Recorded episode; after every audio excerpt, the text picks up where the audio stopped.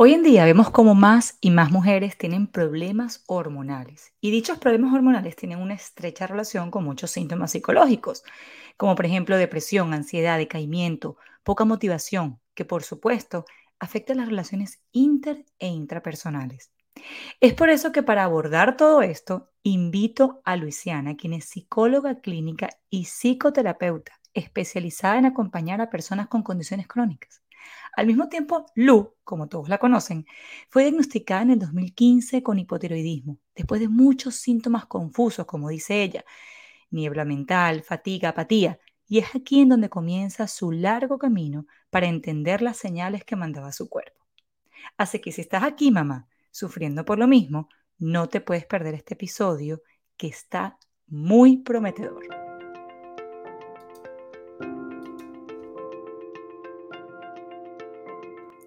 Bienvenida, mamá. Yo sé que estás aquí porque a pesar de que tu médico te dijo que no hay relación entre la dieta y el autismo, tú te hueles que la nutrición sí es una pieza importante, no solo para su desarrollo, sino para mejorar sus síntomas. Tú sabes que puedes hacer aún más por tu hijo especial. Yo sé, mamá, que tú sabes que el hecho de que tengan constipación, no duerman bien, no es normal. Así como que no coman o sean piquis y que lloren sin razón aparente, a pesar de que la gente a tu alrededor lo ha normalizado. Yo me imagino las miles de dietas que has leído y puedo suponer tu frustración al no saber por dónde empezar. Tú sabes que hay algo que tienes que cambiar en tu casa, además de las terapias, te lo dice tu corazón de madre. Tú estás aquí porque quieres saber la verdad acerca de la dieta y los niños especiales. Quieres saber cómo poder ayudar más a tu hijo en casa. Quieres tener razones válidas para tumbar las excusas que hasta ahora, es decir, hoy, te han mantenido alejada de buscar mucho más. Buen día y mucho gusto. Mi nombre es Mercedes Benadivas, nutricionista funcional diferente, y estoy aquí para que semana a semana te empoderes con información valiosa, basada en evidencia, y así juntas logremos nutrir a tu hijo especial para que obtengas la transformación que él necesita y muestre su mejor potencial. Aquí hablaremos con especialistas y discutiremos acerca de nutrición, suplementos, cambios de estilo de vida y así te sientas confiada y segura en este trayecto y recorrido nutricional. Espero que esta alimentación, digo, perdón, información, te nutra lo suficiente y te aporte conocimientos nuevos que puedas poner en práctica todos los días de tu vida en tu casa, con tus hijos. Así que buen provecho. Ah, y antes de que te vayas, recuerda descargar la guía que he preparado para ti y las otras formas en las que puedo ayudarte. Revisa por aquí abajo en este episodio que te estaré dejando esos links.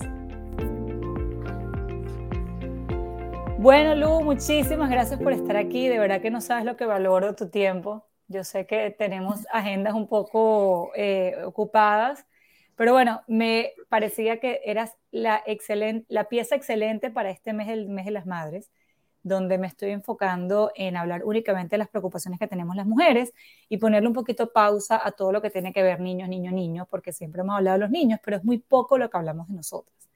Entonces, bueno, un poquito dándole continuidad a, este mes, quería hablar de toda la, la, parte emocional de la mujer, que yo sé que tú eres experta. Pero antes de eso, me encantaría que te introduzcas, que nos digas quién eres, dónde estás, absolutamente todo de ti. Vale, bueno, gracias. Gracias a ti por, por el espacio. Siempre agradezco mucho estos, estos encuentros para poder, mm, sí, hablar justamente de eso, de lo que no se habla tanto, ¿no? O sea, pareciera que eh, siempre que, vemos como, em, incluso en, este proceso de convertirte en madre está muy relacionado a qué, vas a hacer con la crianza, ¿no? ¿Qué vas a hacer con los hijos?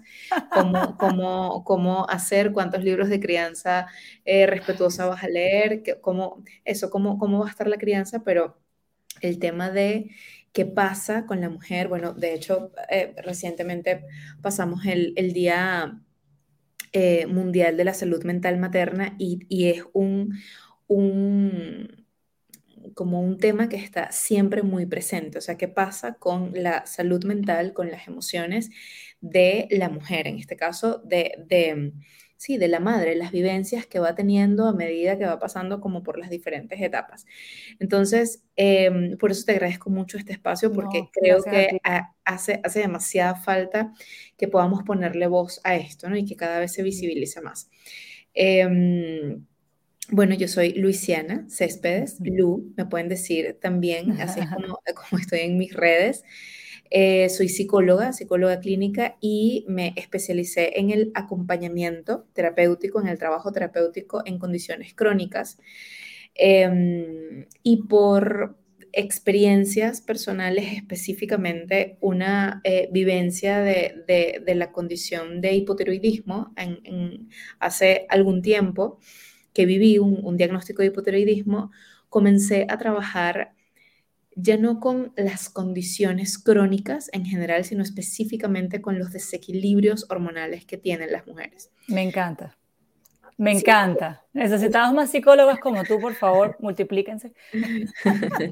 sí, sí, sí. Yo siempre trato de evangelizar para, que, para que puedan eh, como también irse por, por ese lado, porque, bueno, un poco me encontré con que había poco espacio para darle lugar a las experiencias que se vivían eh, teniendo una condición crónica, un desequilibrio hormonal. En mi caso era el hipotiroidismo, pero yo siempre digo que muy sincrónicamente en ese tiempo comenzaron a llegar no solamente mujeres con diagnóstico de hipotiroidismo, sino diagnóstico de síndrome de ovario poliquístico, diagnóstico de endometriosis, diagnóstico de resistencia a la insulina, de infertilidad, de, o sea, como muchos aspectos en donde lo emocional estaba tan comprometido que me parecía, y, también, como te digo, por la experiencia propia, me parecía muy em, extraño cómo era que, que, no había un espacio para hablar de eso, que no había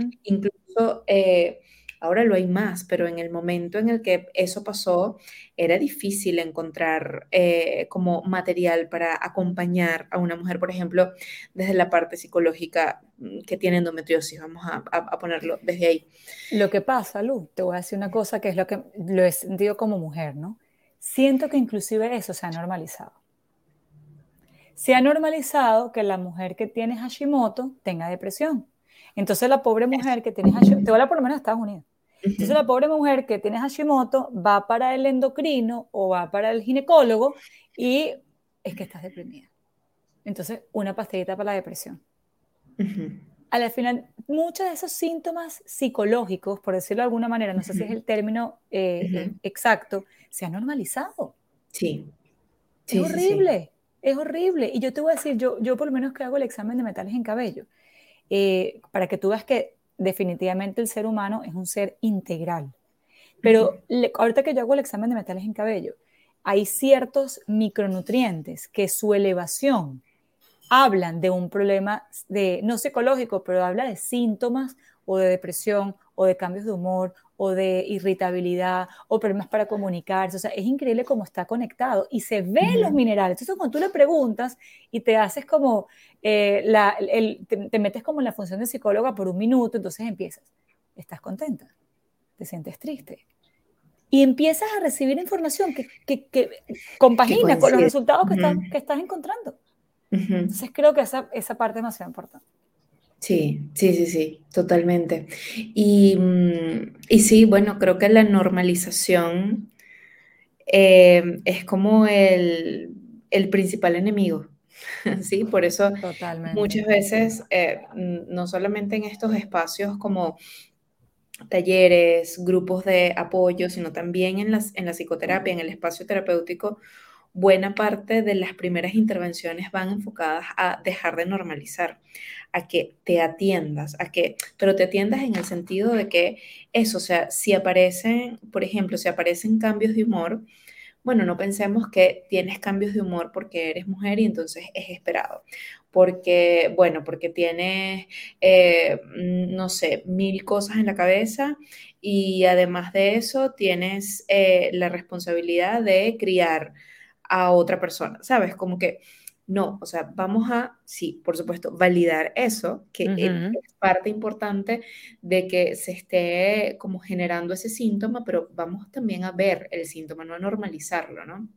Lo mismo eh, con, con, la ansiedad, o sea, que, eh, es uno de los temas que, que yo más hablo, eh, también porque, bueno, la ansiedad se ha vuelto algo muy común después de que atravesamos el, mm, toda la, época de la pandemia, la época del COVID, aún más común todavía. Entonces, claro, el hecho de las que edades. así es, así es. El hecho de que sea común no quiere decir que sea normal. Me encanta. ¿sí? Entonces, eso, o sea, atender eso, darte un espacio para decir, sí, o sea, me siento ansiosa. He tenido, de, de siete noches, he tenido cinco que ha habido insomnio. Eh, voy a mil por hora y no me ha dado tiempo, por ejemplo, de comer, de alimentarme bien, no estoy pendiente de necesidades. El, tener la capacidad de atender, de, identificar, de cubrir tus necesidades, eh, las básicas y las no tan básicas, es como de los factores más protectores para la ansiedad. Y es lo que primero se, se deja de priorizar. ¿sí? Porque bueno, porque es más importante, eh, no sé, llegar a tal lugar, responder tal correo, esperarme un momento, quedarme hasta, hasta la noche, eh, o sea, hasta altas horas de la noche, o sea, como que poco a poco nos vamos dejando de lado y eso inevitablemente va a traer consecuencias, ¿no? Que son todos estos cambios Em, sí, desde lo emocional, como crisis de ansiedad francas que son, que son eh, graves y que son muy incapacitantes, como, bueno, también eh, trastornos como la depresión, por ejemplo, o el agotamiento, el burnout también.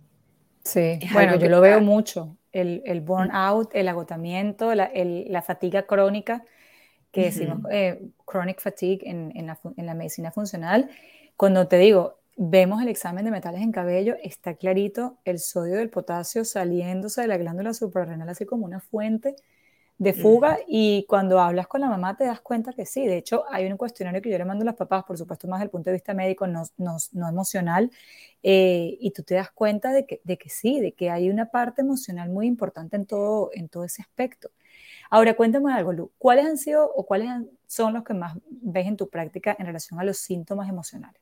¿Qué es lo más frecuente que ves en mujeres? Todo, lo relacionado a la ansiedad.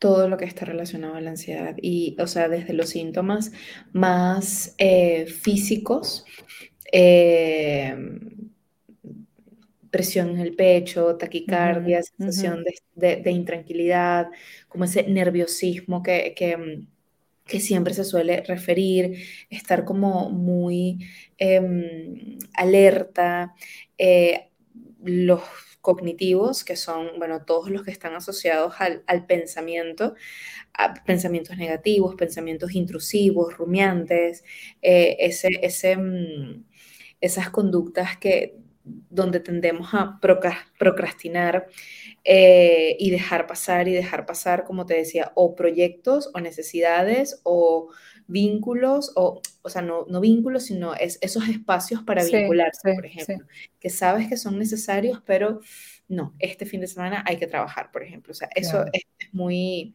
es muy común también. Y en, en, en, la conducta, ¿no? O sea, es, es muy eh, común ver esta eh, sensación de estar hiperalerta, de estar como continuamente pendiente de que hay que resolver algo, de que hay que hacer algo. Y muchas veces, bueno, sobre todo cuando se es madre, sí, en efecto es así, porque tú no solamente eres responsable de ti, sino que eres responsable de, bueno, de, los niños, las niñas que tienes. Pero muchas veces cuando nos metemos un poquito más hacia el fondo y evaluamos más, resulta que quizás no tanto. Quizás hay cosas que pudiésemos priorizar y no, es que vamos a dejar de lado lo otro, pero definitivamente viendo ese, ese espacio que tenemos disponible, hay ciertas cosas que podemos hacer para priorizarnos, para encontrar espacios de regulación, porque e, e, ese es otro punto, o sea, hay un nivel de desregulación que es eh, eh, el que hace que, por ejemplo, em, no sé, o sea, estés súper irritable o te des cuenta que, bueno, pero a mí esto en otro momento no me hubiese importado y hoy pegué cuatro gritos y no entiendo por qué reaccioné de esta manera. Bueno, claro, reaccionaste de esta manera porque tienes un sistema que está desregulado. Entonces, ese sistema no se va a regular solo. ¿Sí? Quizás perdió la oportunidad, eh, esa capacidad de regularse solo, ¿sí? En algún, porque, ¿qué pasa? Eh, como que naturalmente sí tenemos esa capacidad de lograr un nivel de activación cuando hay un estímulo, un nivel de estrés importante, y una vez que ha pasado el, el estímulo estresante, digamos, o ese detonante en particular, volvemos a un estado de calma, volvemos a un estado de equilibrio. Pero cuando eso ha pasado, muchísimas veces, cuando estamos sometidas a un nivel, a un nivel de estrés crónico, constante, donde no hay descanso, donde constantemente estamos en esa activación, nuestro sistema nervioso va perdiendo esa capacidad de volver a la Se va agotando. Exactamente, se agota. Entonces, no, no está esa posibilidad de decir, bueno, no voy a hacer nada y me voy a regular. No, hay que hacer algo, ¿sí? Hay ¿Y ese algo que, es? Bueno, hay varias, eh, dependiendo de lo que, de lo que funcione, o sea, de lo que te, porque es muy, particular, me imagino. Sí, muy particular lo que te regula a ti, lo que me regula a mí. En general, hay varias herramientas que pueden ser comunes a todos, ¿ok? Que son las, eh, digamos, mm, técnicas que llamamos desactivadoras, que pueden ser, por ejemplo, la respiración, pero claro, no puede ser cualquier respiración. Claro, ¿sí? y tiene que ser guiada. Al menos Uno cree que respirar es muy fácil, pero sí, exactamente. Y menos cuando vienes de un proceso de estrés crónico, porque la respiración es lo primero que se, que se ve afectado cuando estás en tensión. Entonces, al menos las primeras veces, esa respiración necesita ser guiada, esa respiración necesita tener como, em, como, o sea, no va a salir orgánicamente, no va a salir naturalmente. Claro. No, no va a ser así. Entonces, necesitamos ponerle como la atención para decir, ok, voy a respirar en cuatro tiempos, voy a darle... Em, como más, más énfasis a mis exhalaciones, ¿no? Que son unas eh, tipo de respiraciones que se recomiendan mucho cuando hay eh, irritabilidad, rabia, cuando hay dolor, cuando hay dolor crónico, cuando hay dolor sí, físico de alguna manera. Eh, en la ansiedad también, también son recomendadas que es, por ejemplo, la respiración 4-8, ¿no? Que inhalas en 4 y exhalas en contando hasta 8, un poco para, para recuperar ese equilibrio. Pero ves, o sea, no, no es... Sí, no es cualquier cosa. No, no es ese... No es. Eso no es. sí, que es como lo que intuitivamente todos hacemos. Exactamente. O sea, es algo como que tiene que ser puntual porque mm, por lo general cuando yo comparto, por ejemplo, en eso, en la cuenta de Instagram, de la importancia de la respiración o de la importancia de la relajación muscular o incluso de la meditación, siempre recibo comentarios como, ay, eso es que a mí no me funciona. Eso no sirve para nada porque... Excelente lo que estás diciendo. Excelente, estoy contigo. Sí, es que es un, lugar muy común porque, porque, claro, todos tendemos a cometer o todas tendemos a cometer como el mismo error, ¿no?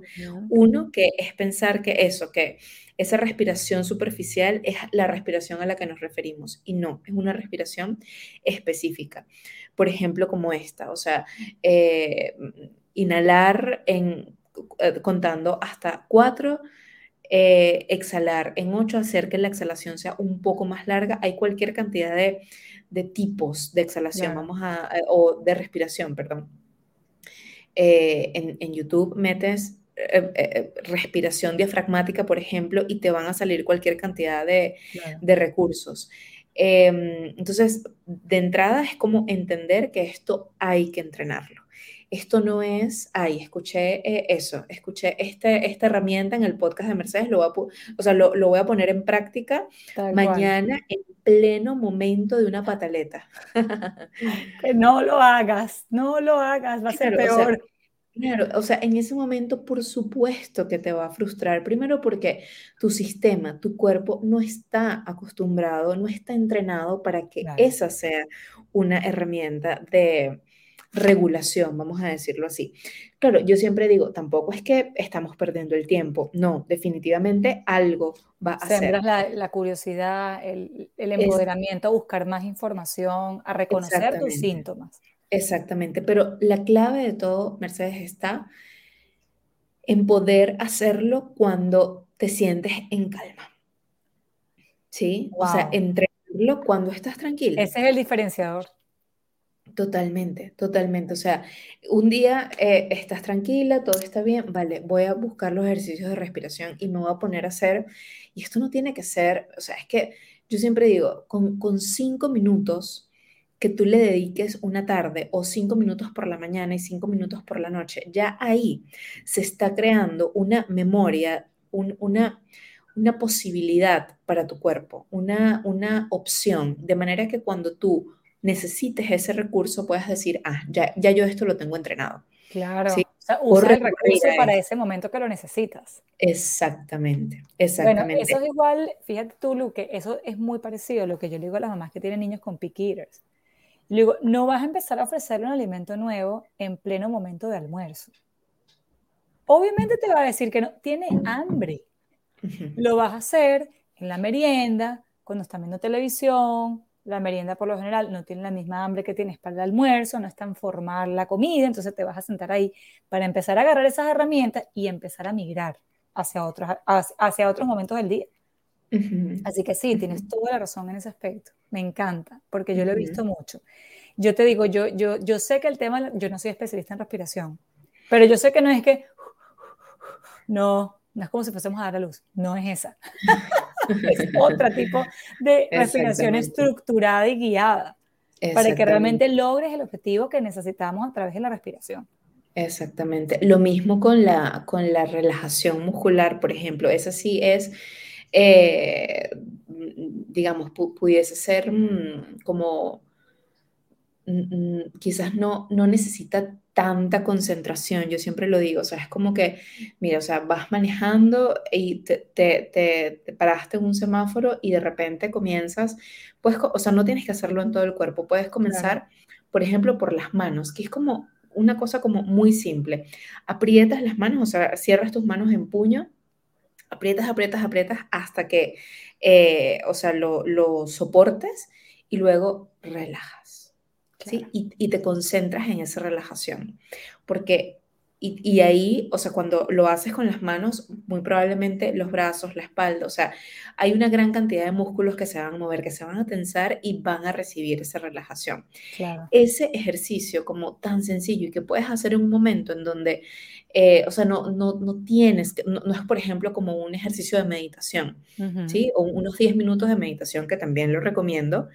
Eh, en momentos de calma, no es que en pleno día donde sabes que tienes que hacer mil cosas, vas tarde para el trabajo, vas tarde a, qué sé yo, a las cosas, tienes muchos compromisos ese día y ahí tú vas a hacer tu primera práctica de meditación. Claro, no, por favor. No funciona, ahí no te va a funcionar, ahí lo único que vamos a lograr es que te frustres. ¿sí? Y consideres que esto no va a ayudarte, porque para mí esa es la peor parte las mamás que hacen drop off, que definitivamente se alejan de esto, es porque no lo estamos haciendo bien. Se consideras que esta no es la técnica para ti, pero no lo has intentado, de momento claro. Claro, sí, sí, sí. Y, es muy frustrante, es muy frustrante porque otras, otras de las cosas que, que, que siempre también escucho mucho en la terapia es esto de, tengo tanto tiempo intentando estas técnicas, tengo tanto tiempo haciendo esto que, me doy cuenta que no funciona. Claro, ahí también es importante tener en cuenta como todo esto que, he venido hablando, todas estas herramientas para regularte, están asociadas a, a los síntomas, vamos a decirlo así. O sea, siempre hablo de eh, la ansiedad como, como si estuviésemos viendo un iceberg, ¿sí? O sea, en esa punta del iceberg están todos los síntomas y todas estas herramientas nos funcionan para disminuir... de iceberg. Exactamente, para disminuir ese, esos síntomas. Y una vez que eso disminuye, entonces nos toca meternos en las profundidades, ¿sí? Y es el siguiente trabajo. ¿Sí? ¿Qué pasa? Que muchas veces, sobre todo, por ejemplo, cuando hay una sintomatología muy fuerte, que, que, nos toca recurrir a la medicación, por ejemplo, claro, la medicación muy probablemente va a hacer efecto muy rápido, ¿sí? Va a disminuir esa sintomatología eh, muy rápido. Entonces, ah, bueno, claro, como se fueron los síntomas, ya no, ya no... No tengo el interés de seguir buscando. Exactamente, ya estoy lista, ya, ya, ya pasó. Lo que tenía se fue. Exactamente, ¿para qué seguir indagando? O sea, la incomodidad o el malestar que yo tenía ya se fue. Pero ¿qué pasa? Que lo que generó esos síntomas sigue estando. ¿Sí? Correcto. Por eso muchas veces ya se cumple como el, tiempo de la medicación y, la sintomatología vuelve y la ansiedad vuelve y recaes. Y entonces, claro, e, entra la culpabilización y, y, la idea de qué fue lo que hice. Bueno, ¿Qué fue lo que no hicimos? Exactamente. ¿Qué, fue lo que no hicimos de no, de no comenzar a ver qué estaba en la base?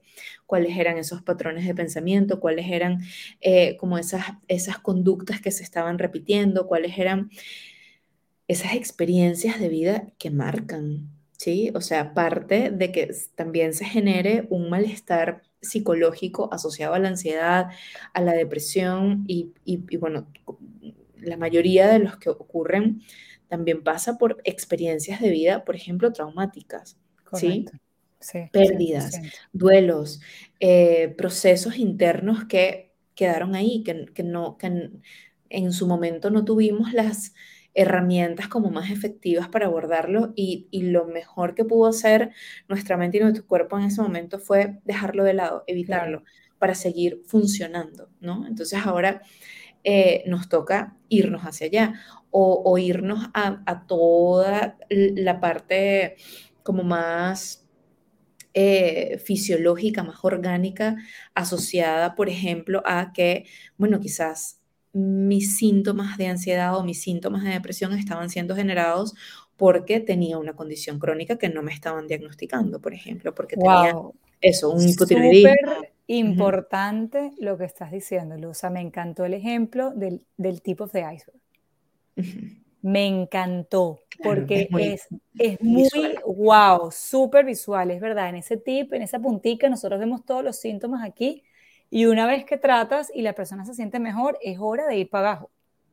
Me encantó ese ejemplo, porque definitivamente es 100% verdad. Y cuéntame de las condiciones crónicas de salud que te han llegado. ¿Cuáles han sido las más comunes que calzan con ansiedad y depresión, por decirlo de alguna manera? Bueno, a ver, em, sin duda, todo lo que esté asociado a lo, autoinmune, ¿sí?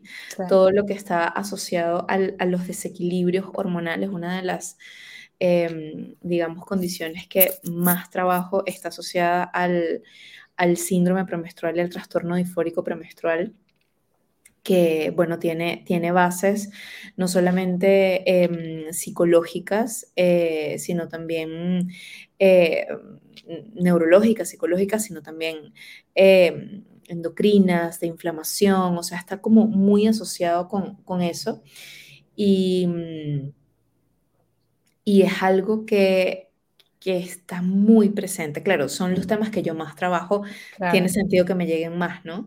Eh, pero esto también, o sea, el síndrome de ovario poliquístico, la resistencia a la insulina, o sea, esas condiciones crónicas que vienen a cambiarte por completo el panorama, o sea, que exige, bueno, que es un poco lo que pasa con, con todas, no son específicas de los desequilibrios hormonales, pero cuando tienes un diagnóstico de, por ejemplo, una condición em, autoinmune o, cuando tienes, por ejemplo, eso, un diagnóstico de algún tipo de disbiosis, lo que viene es un cambio mm, completo de tu vida.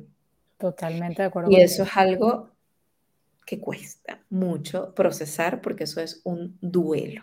Totalmente. Totalmente. Es, un duelo, es una pérdida. ¿Y de qué edades, los ves, Lu? Bueno, yo principalmente veo eh, adultos, yo no, no, no, no atiendo eh, ni niños ni adolescentes, pero esto puede pasar desde que... Eso es lo que te iba a decir. Si te puedo complementar, yo no soy psicóloga, pero te puedo decir que yo veo niños con, de 7, 8 años con ansiedad. Sí, ansiedad de la de verdadera. Y tengo adolescentes de 13, 14, 15 años que yo, Dios mío, pero yo quisiera tener 14 ahorita. Y las ves también depresión, tristes, ansiosas, les cuesta motivarse, les cuesta enfocarse. Eh, y cuando tú ves un poquito y te metes un poquito en la parte de, su historia médica, sí, bueno, tiene PCOS o varios poliquísticos, esto se desarrolló a los dos y más nunca le vino una regla. También lo veo. Ha aumentado de peso, no sabemos qué está pasando. Tiene toda la cara llena de acné, se le está cayendo el cabello, tiene Hashimoto y lo que tiene son 14 años. Tiene más diagnóstico que edad. Es impresionante, por eso te pregunto, ¿en tu caso lo ves más en las adultas? ¿Te parece que es más eh, esto prevalente en mujeres que tienen hijos? ¿O en las que no tienen hijos también pueden atravesar por esto? Sí, sí, sí, sí. O sea, eh, no, no, bueno, a ver, probablemente debe haber algún estudio, no lo tengo en este momento a la mano, pero la verdad es que esto no, no, distingue nada. Sí, no, no, no distingue. Y, bueno, me parece importante ese, ese, tema porque muchas veces lo que tú recibes, o sea, tú como, como paciente que está eh, teniendo esta condición, recibes cosas como esas. Ten hijos. Cuando tengas hijos, esto se, va, a acabar. Se, te va a ir, o sea, basta o bueno, vamos a esperar a, la menopausia, o sea, en la menopausia se va a ir em, todo el malestar. Y no es así, o sea, no, no, no es así, o sea, hay, las condiciones no, no se van porque tengas hijos o no, o sea, no es algo, eh, un, factor que podamos tener en cuenta, más bien es algo que, o sea, es como un abordaje o un, sí, una frase que, que quizás puede venir desde un lugar de, querer apoyar, querer acompañar de alguna manera, pero bueno, no hay nada que abandone más que ese tipo de frases. Totalmente de acuerdo contigo, totalmente de acuerdo contigo. De verdad que es súper preocupante en, el tema de la mujer y no sé, no sé cómo es en otras partes del mundo, pero te puedo decir que por lo menos la mujer que, las que vivimos aquí en los Estados Unidos, yo siento que tenemos tanta carga y tanta responsabilidad por el estilo de vida que tenemos aquí, por la falta de ayuda, por, el, por, por las miles de actividades en las que estamos todo el día, que eso de a, tomarme un tiempo para mí es tan difícil, pero tan necesario. Tan, a veces cosas tan insignificantes, tan, no tienes que gastar tanto dinero, pero yo, yo, me, yo me reconozco a mí misma. A veces uno está teniendo, lo que tú dices, uno hace tantas cosas y uno quiere cumplir con tantos objetivos que uno se olvida de uno. Es muy, muy frecuente de verlo. Sin embargo, bueno, por eso uno tiene que buscar ayuda. Ahora, cuéntame para ir resumiendo, Lu, que ya nos queda nada, unos minuticos. Cuéntame cómo nos puedes ayudar, cuál es tu enfoque, cómo se pueden contactar contigo. Igual les cuento que les voy a dejar todas las coordenadas de Lu aquí abajo para que la tengan y la sigan y la fastidien. Pero me encantaría saber, Lu, cómo las puedes abordar, recomendaciones finales. Sí, bueno, en, general, eh, como, lo comenté, o sea, mi trabajo principal es en, la psicoterapia, el trabajo terapéutico. No solamente veo mujeres con desequilibrios hormonales, o sea, de hecho, como que es eso y, otro de los, como de los puntos principales en, los que me formé y en los que eh, doy terapia es eh, justamente en, lo basado en la ansiedad, todo, todo este tema asociado a la ansiedad Em, porque está íntimamente ligado, ¿sí? Muy, muy, muy ligado y, creo que e, esta carga de la que hablabas, esta, esta sensación de estar sobrepasada de la que hablabas, es algo común a todas. O sea, no me conozco todas las nacionalidades, pero sí te puedo decir que en mi consulta tengo varias nacionalidades que me sirven como para tener una buena muestra y decir que esto es algo generalizado. Me das alivio. Siempre culpo al país. no, no más. Bueno, también, también probablemente tenga, tenga sus cosas que, claro, o sea, como, como todo, ¿no? O sea, cada una tendrá como eso que se le suma dependiendo de dónde está, de su contexto inmediato, definitivamente. Eh, pero la vivencia es, o sea, la misma. Y, como te digo, o sea, eh, últimamente em, tenía la necesidad de crear un espacio en donde justamente pudiese ofrecer como acompañamiento terapéutico a mujeres que estuviesen atravesando, por ejemplo, síndrome de ovario poliquístico, endometriosis, eh, síndrome premenstrual y las nacionalidades eran muchas. Diversas, pero la, la vivencia de, de cómo fueron atravesando desde el minuto que les dijeron tienes esto hasta ese momento es casi que la misma. ¿Sí? Obviamente nunca es la misma, pero es muy parecida. Entonces, eso, eso es importante verlo y como decía, creo que eh, tenemos muchos recursos, pero siempre que podamos permitirnos el espacio terapéutico, siempre que podamos acceder a la terapia psicológica, va a ser como, sí, como lo mejor que podemos hacer, lo más efectivo a lo que podremos llegar. No siempre se puede y, lo entiendo perfectamente, por eso siempre hablamos de estas herramientas, pero es que esa es la forma de llegar a la superficie, perdón, de, llegar al fondo, ¿no? De, de meternos hacia abajo, indagar en esas profundidades y trabajarlo desde ahí desde la raíz. Entonces, bueno, eso es lo que, lo que hago. Mi cuenta es arroba mi vida hormonal mi página es mividahormonal.com, por ahí me pueden encontrar, están como todos mis datos para que eh, conecten eh, conmigo.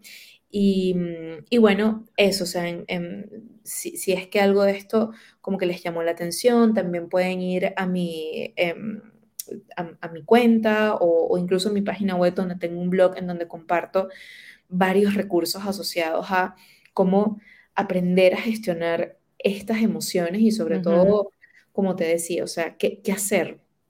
¿Qué hago? ¿Cómo me regulo? ¿No? Claro, súper importante. Wow, Lu, me encantó este aporte. Creo que muchas mamás se van a beneficiar de esta información. De verdad, muchísimas gracias, chicas, a todas las que están acá, a las que nos están escuchando. Recuerden que todos los lunes y sobre todo este mayo, pues vamos a hablar acerca de todo lo que nos preocupa a las mujeres. Mil gracias, Lu, por tu ayuda y por tu tiempo. Que tengas feliz día, mi amor. Bye bye. Chao. Did you like my mom's podcast? So leave a comment or review, please. Thank you. And remember to subscribe. Gracias por estar aquí y espero haberte empoderado o alimentado en este y en todos los episodios. No te pierdas ninguno, que todos los he creado con mucho cariño y ciencia. Para mí sería súper importante que puedas compartir este episodio con alguna mamá, que sepas que necesita esta información. Y si te tomas solo 30 segundos en dejar un comentario, será de gran ayuda no solo para mí y así saber que te gustó, sino para otras familias que aún se encuentran buscando respuestas y soluciones. Recuerda descargarte la guía que he creado para ti y revisa los enlaces que por aquí también te comparto. Mil gracias.